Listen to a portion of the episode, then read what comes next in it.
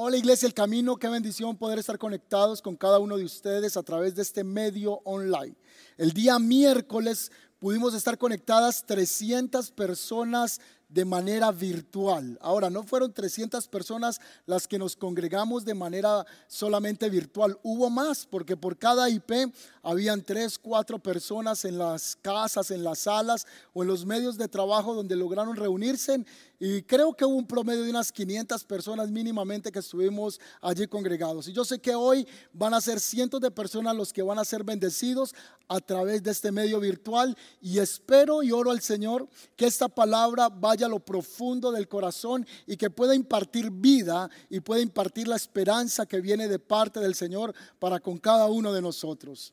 Y quiero hoy eh, una vez más recordarle a usted que está en casa, a, a, ti que estás allí con la familia, tomen una disposición ahí en el mueble, en el lugar en el que están, tomen su blog de notas o tomen una libreta para que tengamos un tiempo de reverencia y estar allí conectados con lo que el Señor quiere hablarnos a nuestras vidas.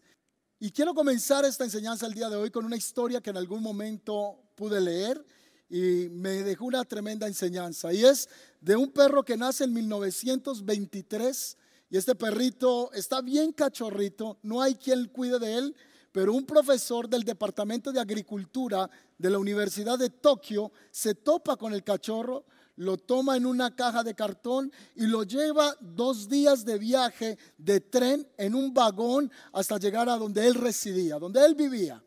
Ahora, este perrito haría parte de un nuevo integrante en la familia de él. No podemos decir que el perro es familia, pero iba a ser parte de esa adquisición o de ese compañerismo que ahora este hombre iba a tener. Así que este profesor llamado Idensaburo Uoeno se encapricha tanto del perro que cuando lo saca de la caja toma un poco de leche y la acerca al perro. A partir de ese momento dice el escrito que hay una conexión de él con este animal tan profunda que él ya no quiere volver a salir de este perrito. Aunque unos años anteriores él había experimentado un dolor profundo al haber tenido su hija, un perro, lo cuidaron tanto pero murió y después de morir él dijo, no quiero pasar por esta situación, pero hoy él se estaba aferrando a este perrito que había traído a casa y lo llamó Hashi que significa ocho en japonés, haciendo alusión a la letra hangi, que es como dos paticas torcidas. Y lo pone de esa manera el nombre porque las dos paticas del perro de adelante estaban torcidas. Así que este perrito acompañaría a Idesaburo cada mañana para ir a tomar el tren y volver en la tarde a esperar a su amo. Esto pasó por un año. Cada mañana Idensaburo Uoeno salía con su mascota, con su perro y se iba hacia la estación de metro. Él tomaba el tren y en la tarde el perro estaba esperándole allí nuevamente. Pero luego un día inesperado, el profesor sufrió un derrame cerebral, el cual le cobró la vida y ya nunca Uoeno podría regresar a casa. Esa tarde, su querido y amado perro llamado Hachiko fue a esperar al dueño o a su amo a la estación de tren, pero esa tarde nunca llegó Uoeno. Cada día el perrito iba a la estación y cuentan que luego el perro nunca más regresó a casa, sino que se quedó en la estación de tren esperando a que regresara su amo. Pasaron unos nueve años y el amo nunca regresó. Claro está, ya sabemos que el amo había muerto y el perro lo desconocía, pero él seguía cada día esperando que regresara su amo hasta que comenzó a no ser muy inusual el que el perro estuviese allí. Cada visitante del tren o cada persona que pasaba por la estación reconocía al perro que iba con su amo por un año y se tomaban fotos con él, pero al noveno año el perro murió en la estación y hoy día existe una estatua o una condecoración a este perro allí en Tokio, el perro llamado el perro más fiel que se haya conocido. Y yo quiero recordar esta historia simplemente para hablar de la espera. Si tú has esperado algo, este perrito esperó por nueve años y nunca llegó su amo. Pero no sé si tú has esperado algo o a alguien, o alguien te prometió algo y te quedaste esperando en esa promesa, o alguien te dijo, llego a las cuatro de la tarde y nunca llegó o si alguna mujer estando en el altar a punto de casarse con su prometido, ese hombre no llegó. O viceversa, esa mujer dejó a un hombre plantado en el altar. ¿Has esperado algo? ¿O estás esperando algo en este momento? ¿Has esperado en una promesa? ¿Has esperado en algo que alguien te ha prometido? Pues esta mañana yo he querido titular este mensaje Esperándote el mensaje olvidado. Quiero que lo anotes allí esperándote. El mensaje olvidado. Hay un mensaje que se ha dejado de lado, hay un mensaje que se ha olvidado, hay un mensaje que se ha dejado a un lado y eso es lo que quiero compartir esta mañana. Y para seguir en esa línea de introducción, quiero mencionar que en el antiguo pacto Dios habló al pueblo de Israel acerca de un Mesías que vendría a rescatarlos a él. En el antiguo pacto, a través de innumerables señales, Dios comenzó a hablar que vendría un Mesías para ellos. Así que el pueblo de Israel comenzó a esperar ese Mesías. Y Dios les daba muchas pistas, muchas señales de cómo vendría ese Salvador. Así que muchas de ellas las encontramos a través del orden levítico del orden sacerdotal. Y todo esto hablaba más bien del Mesías que vendría. Todo lo que tenía que ver con el culto del sacrificio para el perdón de los pecados, por medio de los profetas. Los profetas comenzaron a decir y a dar pistas, a dar señales, cómo vendría ese Salvador. Uno de los profetas dijo que él nacería en Belén. Isaías, por ejemplo, en el capítulo 9, el versículo 6, dijo que él nacería de una virgen. En Isaías 7:14 también lo registra. Otros profetas dijeron, él vendrá de la tribu de Judá.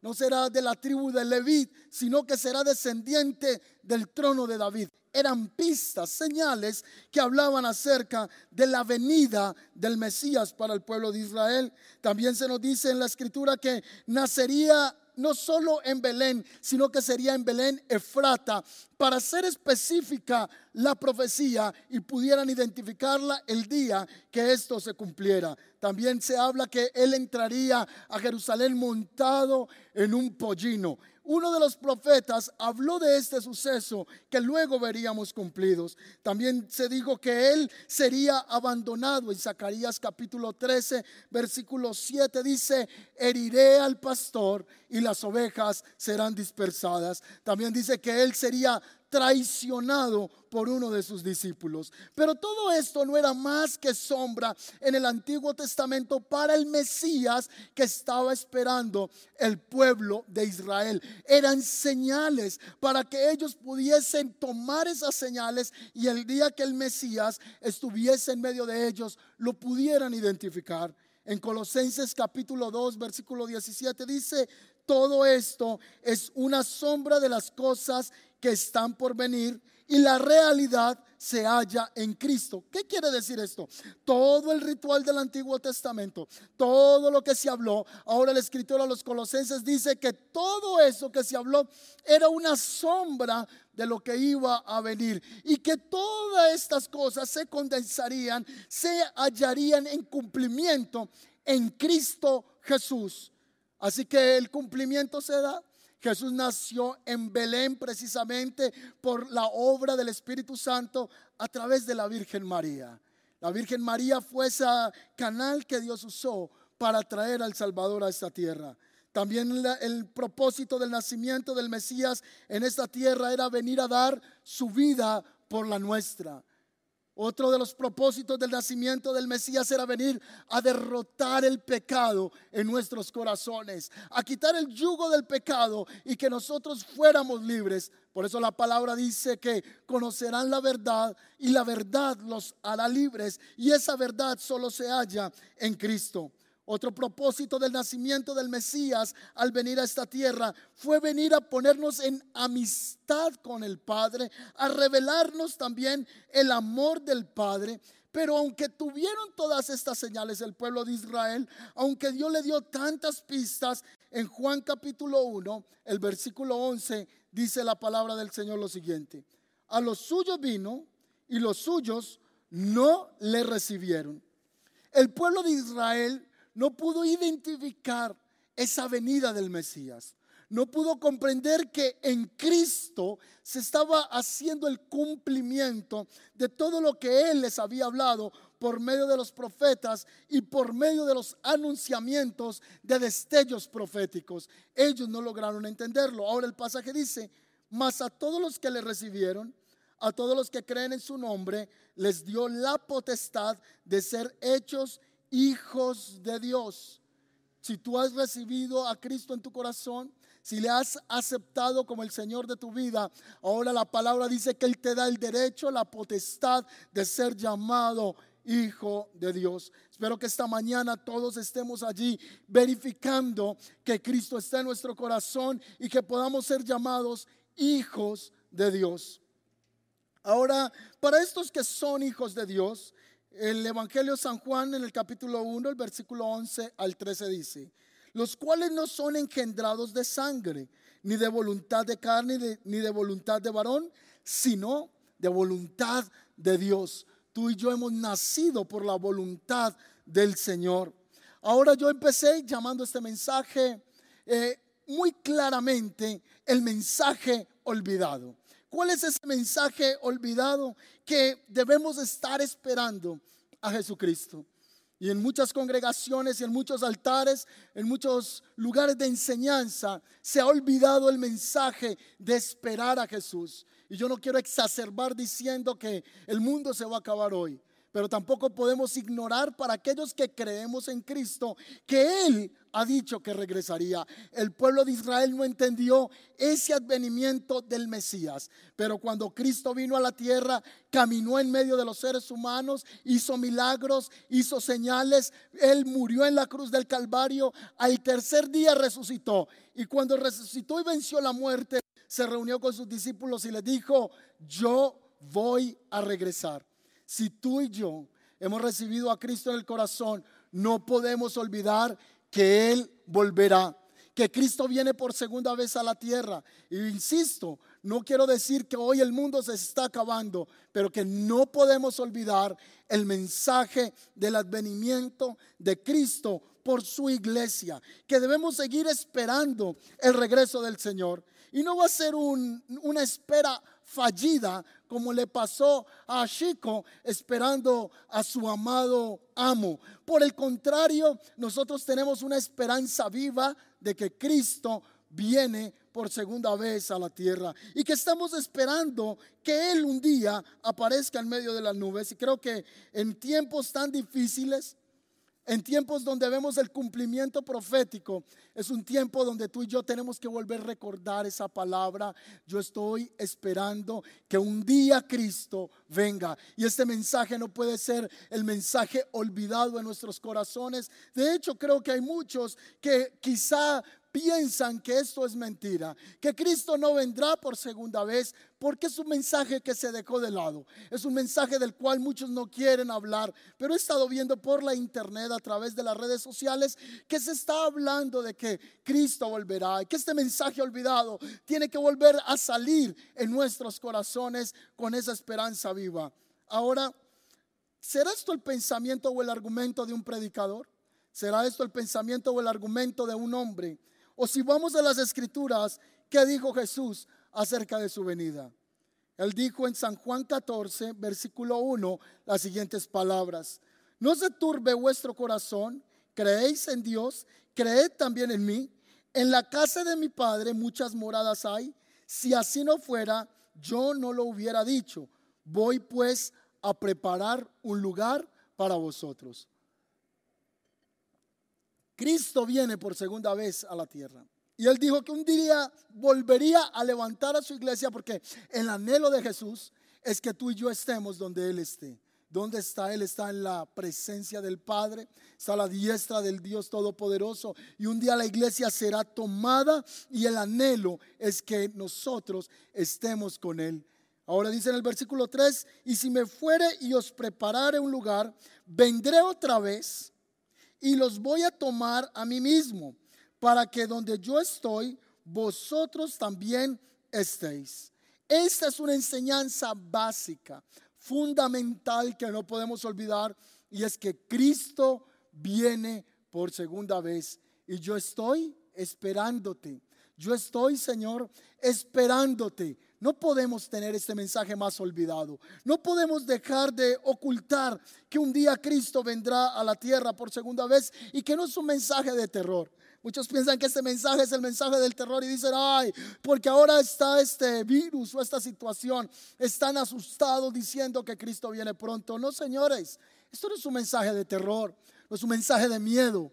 Por el contrario, el mensaje de que Cristo viene por segunda vez a la tierra es el mensaje de gozo para aquellos que hemos puesto nuestra confianza en Jesucristo. No es el mensaje del terror, es el mensaje de la consolación.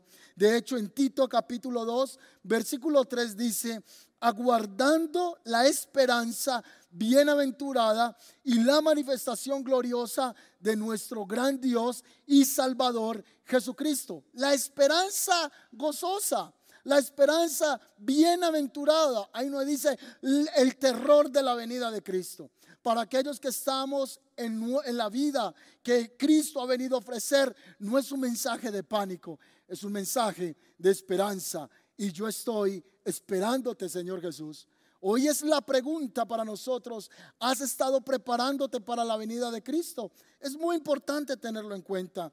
En San Mateo capítulo 24, el verso 3, los discípulos se le acercaron a Jesús y le dijeron, Jesús, dinos cuando tú vienes por segunda vez, danos señales. El pueblo de Israel no entendió tu venida en la primera venida. Si tú miras bien allí, este mensaje se conoce como el sermón en el que Jesús imparte este misterio a sus discípulos principalmente. Él les dice, van a venir unas señales fundamentales para que ustedes las tengan muy en cuenta. Y ellos dicen, Señor, ¿y cuáles son esas señales? Y el Señor les dijo, pues van a venir falsos cristos, se levantarán falsos profetas. Y yo creo que eso ya lo hemos vivido nosotros. En el capítulo 24, verso 24 dice, vendrán falsos cristos, falsos profetas y aún harán grandes señales hablando en mi nombre pero estas serán simplemente señales del último tiempo. Pero en el versículo 7, o leyendo desde el versículo 6 del capítulo 24, dice así, y oirán de guerras y rumores de guerras. Pero dice el Señor, no se turben porque es necesario que esto acontezca, pero aún no es el fin. Versículo 7, porque se levantará nación contra nación y reino contra reino y habrán pestes y hambres y terremotos en todos los lugares. Así que son señales del último tiempo. Virus como los que estamos enfrentando hoy, yo no estoy diciendo que se acaba el mundo mañana, pero estamos retomando lo que dice la palabra. ¿Será esto señales de los últimos tiempos? ¿Será que Dios quiere hablarle algo a la iglesia a través de lo que estamos viviendo y experimentando? Estos son señales de la venida del Señor Jesús. Y quiero que tomes tu Biblia o tu celular y pases al capítulo 25 de San Mateo. En el capítulo 24 se hablan de las señales que no entraré a profundizar. Quiero concentrarme un poquito más en Mateo capítulo 25. Y allí vamos a encontrar una parábola llamada la parábola de las diez vírgenes. Para entender esta parábola debemos recordar el matrimonio o las uniones que se daban en los tiempos bíblicos era que un hombre se comprometía con su amada, con su novia, le entregaba en muchos casos unas monedas y le decía, cuando yo regreso, tienes que tener esas monedas guardaditas para que nuestro matrimonio se pueda efectuar. Esa será la manera en que yo sabré que tú eres una mujer muy atenta y muy cuidadosa. Así que la mujer guardaba esas monedas. Ah, ya recuerda por qué la parábola de la moneda perdida porque la mujer tenía que salir con sus amigas a buscar esa moneda perdida, porque si él llegaba y no la tenía, podía darle finalización a ese compromiso de matrimonio. Pero en este caso, en el capítulo 25, nos muestra que el matrimonio, cuando el novio iba a venir, ella tenía que estar preparada con sus amigas. Tenían que estar vestida con su traje de novia. Las amigas o las compañeras que iban a acompañar a la amiga a la boda tenían que tener una lámpara con buen aceite y tenía que tener luz. ¿Por qué esto? Porque el novio vendría cuando ellas no se lo imaginaban. Imagínense mujeres que usted el novio le diga nos vamos a casar y tú le digas dame la fecha y él le diga, no le voy a dar la fecha, simplemente vístase que en cualquier momento llego. Y usted llama a las amigas, se viste, se decora, se arregla y está esperando que llegue el muchacho. hoy a las 12 de la noche y no llegó. Vuelva al otro día, arregla, se vista, se ponga el traje, espere que venga el novio y no llegó. Y en esa tarea 20 días. Yo creo que ya tú estarías desesperado, estarías diciendo como que no va a venir. Pero si el novio dijo que él vendría, así efectivamente se daría ese matrimonio. Así que tenían que ser preparadas porque él vendría a la casa de la novia y luego al recoger la novia con las acompañantes irían a hacer la boda en la casa del joven. Así que todas tenían que tener una buena lámpara, un buen aceite y una buena luz para poder iluminar el camino a la casa del novio. En el capítulo 25 nos habla de las diez vírgenes prudentes y de las diez vírgenes insensatas. Pues aquí las vírgenes son tipo de la iglesia. Las diez representan el cuerpo de Cristo como hablamos el miércoles pasado. La iglesia es uno solo, la iglesia es el cuerpo de Cristo y estas diez vírgenes representan la iglesia global, la iglesia que está regada en todo el mundo. Es tipo de la iglesia y nos habla de cinco prudentes y de cinco imprudentes. Dice que las imprudentes esa noche no tenían aceite, que se quedaron dormidas. Ahora, no solo dicen las prudentes, dice que todas comenzaron a cabecear, comenzaron a cabecear, estaban durmiendo. Y cuando hablamos de que estas vírgenes son tipo de la iglesia, pudiéramos decir entonces que la iglesia de Cristo ha estado cabeceando, que la iglesia de Cristo ha estado durmiendo. Hemos estado durmiendo, hemos cabeceado en el llamado.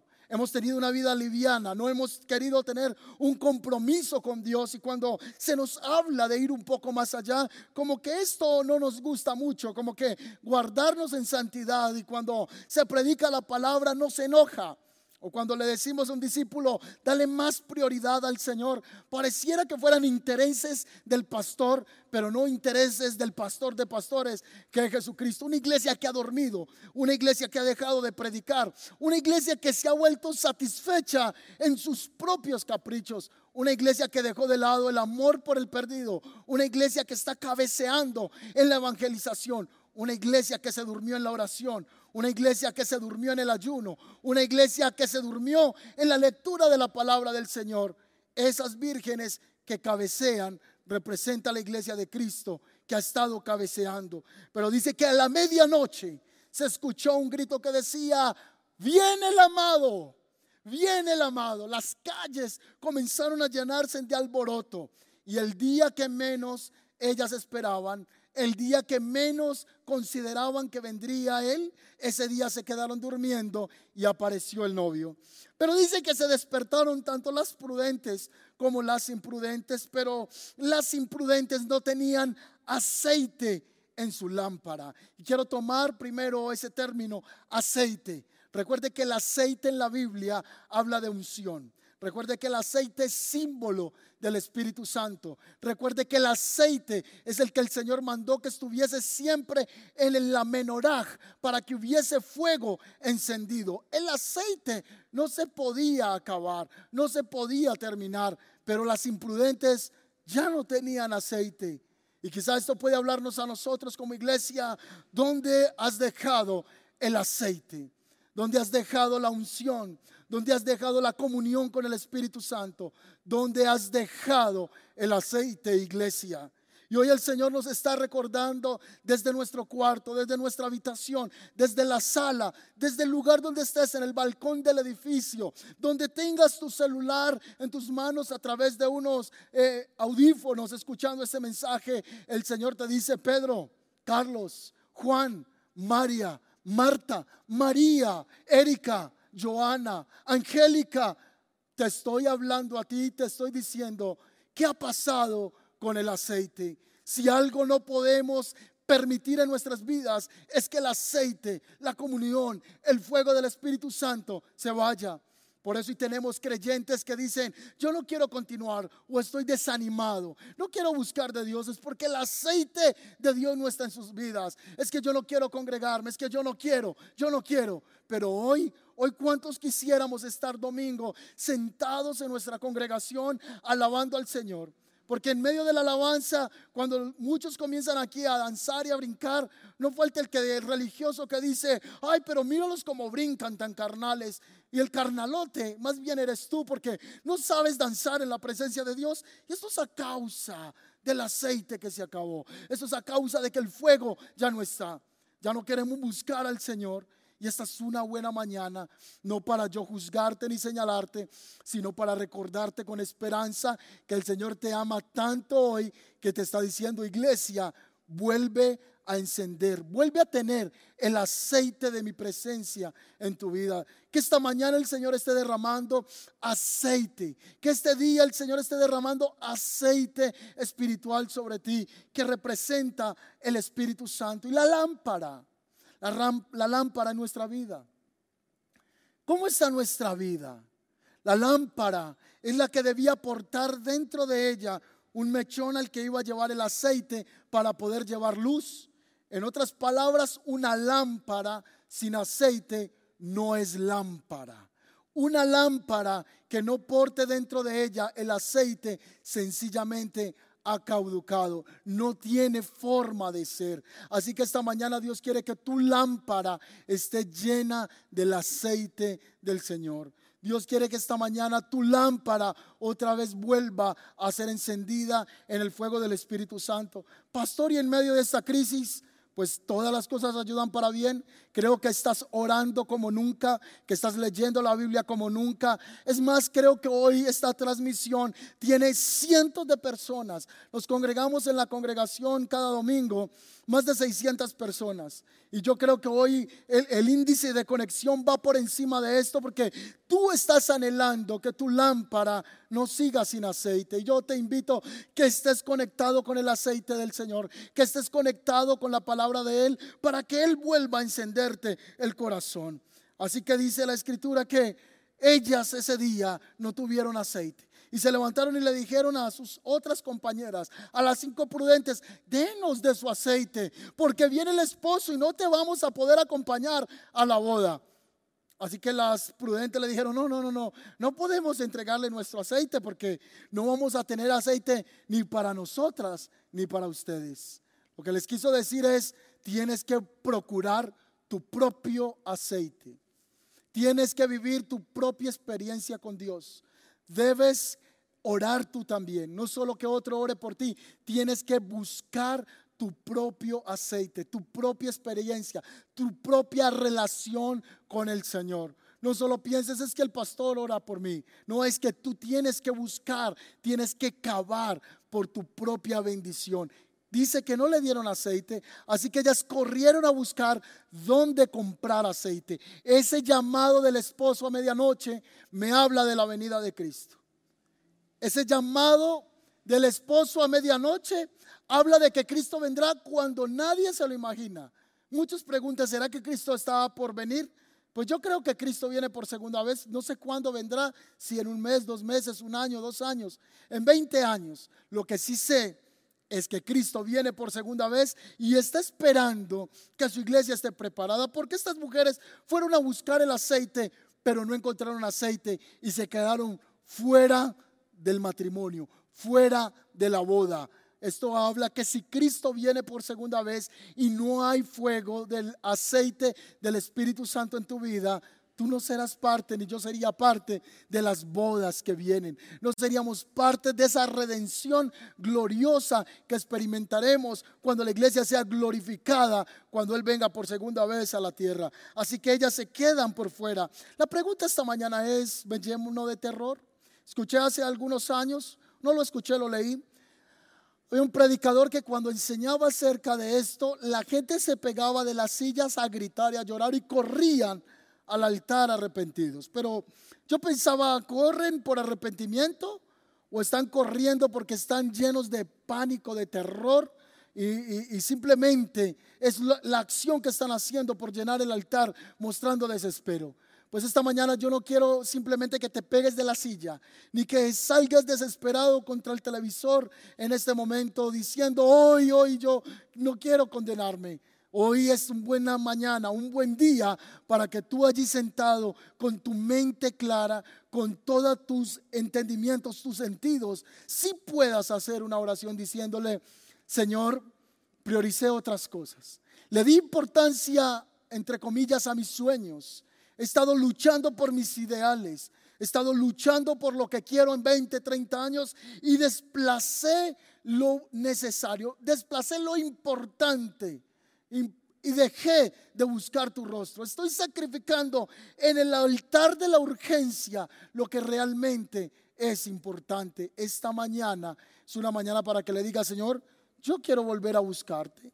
Yo quiero volver a estar en comunión contigo. Yo quiero encender mi lámpara por medio de la oración. Así que en San Mateo capítulo 25, en el versículo 13, termina diciendo, velad porque no sabéis el día ni la hora en la que el Hijo del Hombre ha de venir. Así que hoy esto nos lleva a pensar que hoy es el día de salvación. ¿Y cuándo debo buscar a Dios? Hoy.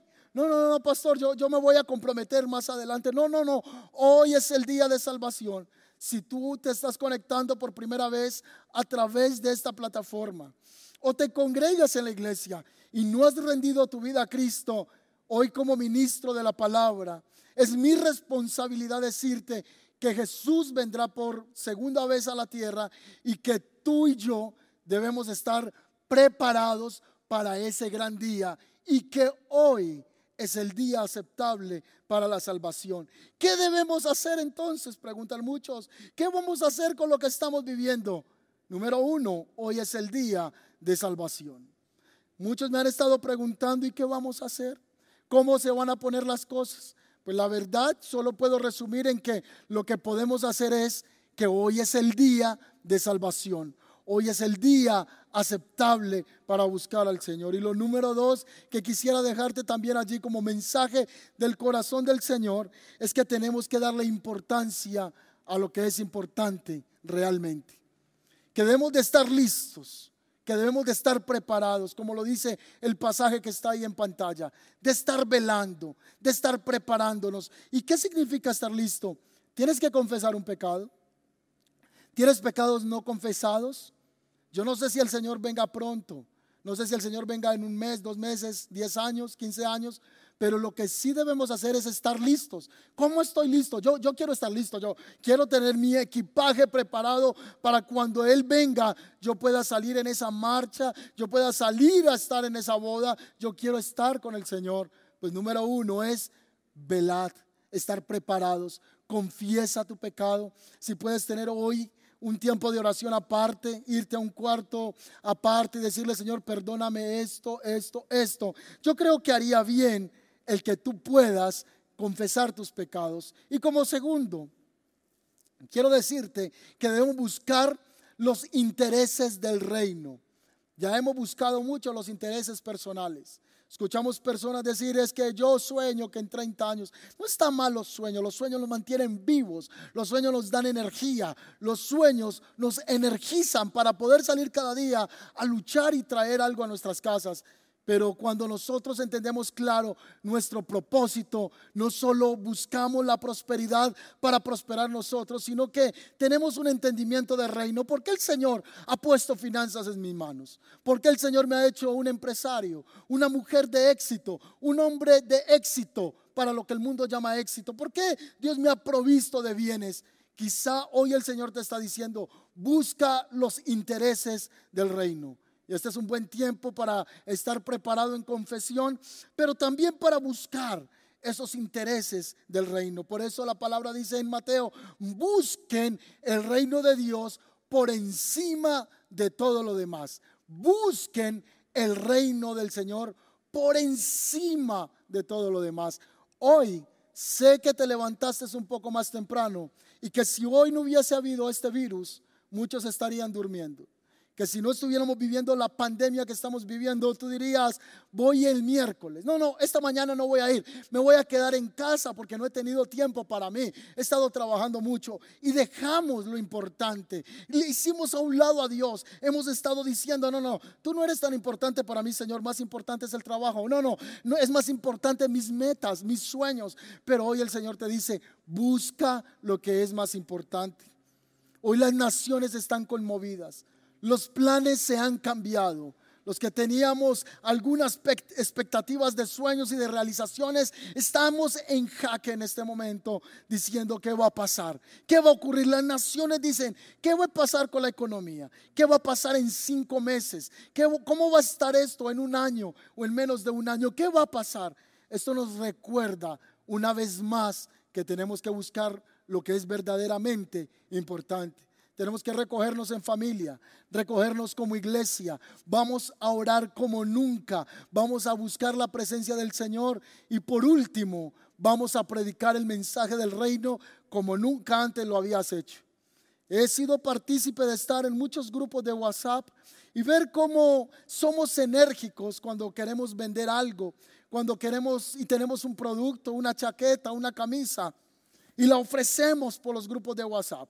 Y si estamos vendiendo unos zapatos de última moda, los mandamos por el WhatsApp y hacemos miles de propuestas de cómo pueden pagarnos el dinero.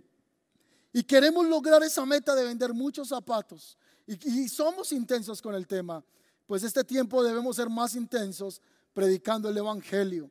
Tú me vas a ayudar a difundir este link. Tú me vas a ayudar a difundir esta predicación para que muchos la puedan ver. Hoy estuvimos todo el servicio completo, pero esta enseñanza quedará aparte para que tú la compartas con alguien y que otro pueda saber que Cristo viene por segunda vez. Así que estemos preparados para la venida de nuestro Señor Jesucristo. Pon los intereses del reino por encima de todas las cosas y vamos a predicar a Cristo. No es más que tomar tu celular y puedes ver todas las iglesias que están haciendo Facebook Live hoy día. Se está predicando el Evangelio esta mañana con más alcance que en cualquier otro momento en la historia. Se está predicando a través de todos los medios de Internet, porque nuestro problema no es un problema en Latinoamérica, es un problema que ya está globalizado. Las iglesias no se pueden reunir, no se pueden congregar para escuchar el mensaje. Tenemos que recurrir a la virtualidad. Comienza a predicar a Cristo en este tiempo para que otros sepan. Aquí se da cumplimiento Mateo 28, 19 que dice, vayan y prediquen en todas las naciones. La palabra naciones allí en el original es la palabra etnos, que significa familias. Y tú dices, no, ¿cómo voy a viajar ahorita a otro país? No se puede. Pues vamos a viajar a través del Facebook Live, vamos a viajar a través de YouTube, vamos a viajar a través de Instagram, porque Cristo viene por segunda vez. Hoy yo quiero invitarte a que te pongas sobre tus pies ahí en la sala, en la habitación, en el cuarto, donde tú quieras que estés. Vamos a orar esta mañana y a recordar que Cristo viene por segunda vez a la tierra. Yo te voy a pedir, ponte sobre tus pies, por favor, ahora mismo. Que sea el Señor obrando en tu corazón de manera especial.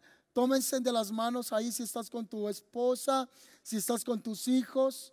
Y vamos a reflexionar durante estos años qué ha sido lo más importante para nosotros. ¿A qué le hemos dado prioridad? ¿Y será que hoy le vamos a decir, oh Señor, yo te pido que tú entres en mi cuarto, en mi corazón, que entres en mi casa y seas el Señor de mi vida? Esta es una buena mañana para hacerlo. También es una buena mañana para que todos como iglesia recordemos que un día Jesucristo vendrá por segunda vez y tú puedas decirle, Señor, yo estoy esperándote.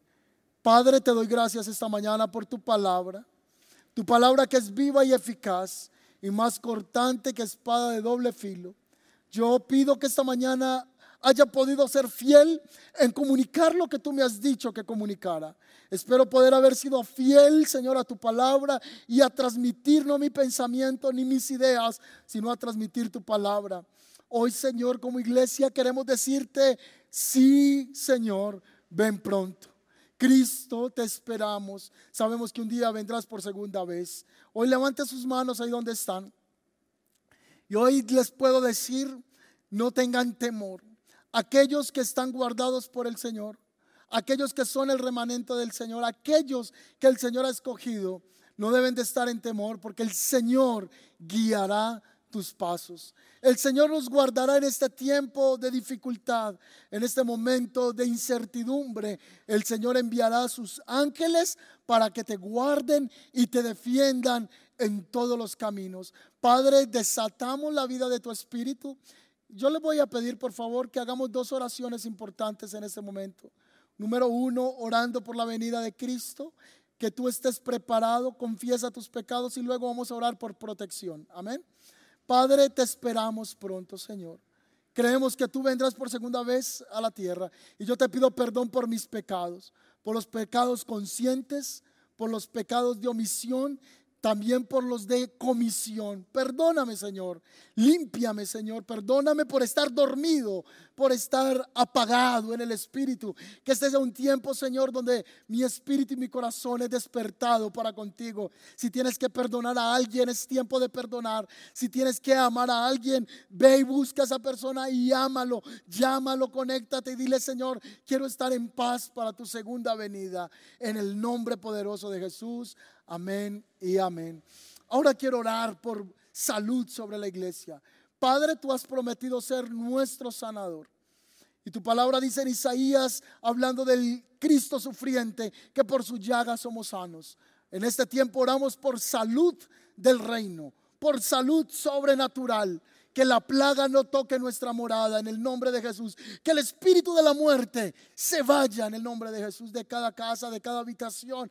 Padre, que seamos guardados en el día malo y que en este tiempo no estemos jugando a ser iglesia, sino que realmente estemos comprometidos en buscarte, Señor, creyendo en esa protección que tú traes sobre nuestros hogares. Te bendigo, iglesia, en el nombre poderoso de nuestro Señor Jesucristo. Amén y amén. Les voy a invitar si pueden dar un aplauso al Señor ahí en familia. Este aplauso representa la gloria, la honra que se merece el Señor. El aplauso habla de la exaltación a Él. Ahora les invito a que tome su asiento un momento y que escuchen a continuación lo que quiero decirles. Yo espero que esta palabra haya sido de bendición para con ustedes. Nos vamos a estar conectando todos los miércoles a las 7.30 de la noche y los domingos 9 de la mañana y 11 de la mañana. Ayúdeme por favor compartiendo este link con alguien más, que esta palabra la escuchen todos para que otros sean bendecidos. Envía el link. Y también vamos a finalizar este tiempo, este tiempo de administración, escuchando y viendo y aprendiendo una canción que hemos producido especialmente para ti, que habla de la venida de Jesús y se llama Esperándote. Habla de cuidar nuestra lámpara, cuidar nuestro aceite. Y después de esta canción vamos a entrar en un tiempo para todos nuestros niños. Así que niños, prepárense porque viene Igle Kids con todas sus maestras. Dios les bendiga y me alegra haber estado con ustedes esta mañana como uno solo, como el cuerpo de Cristo. Bendiciones.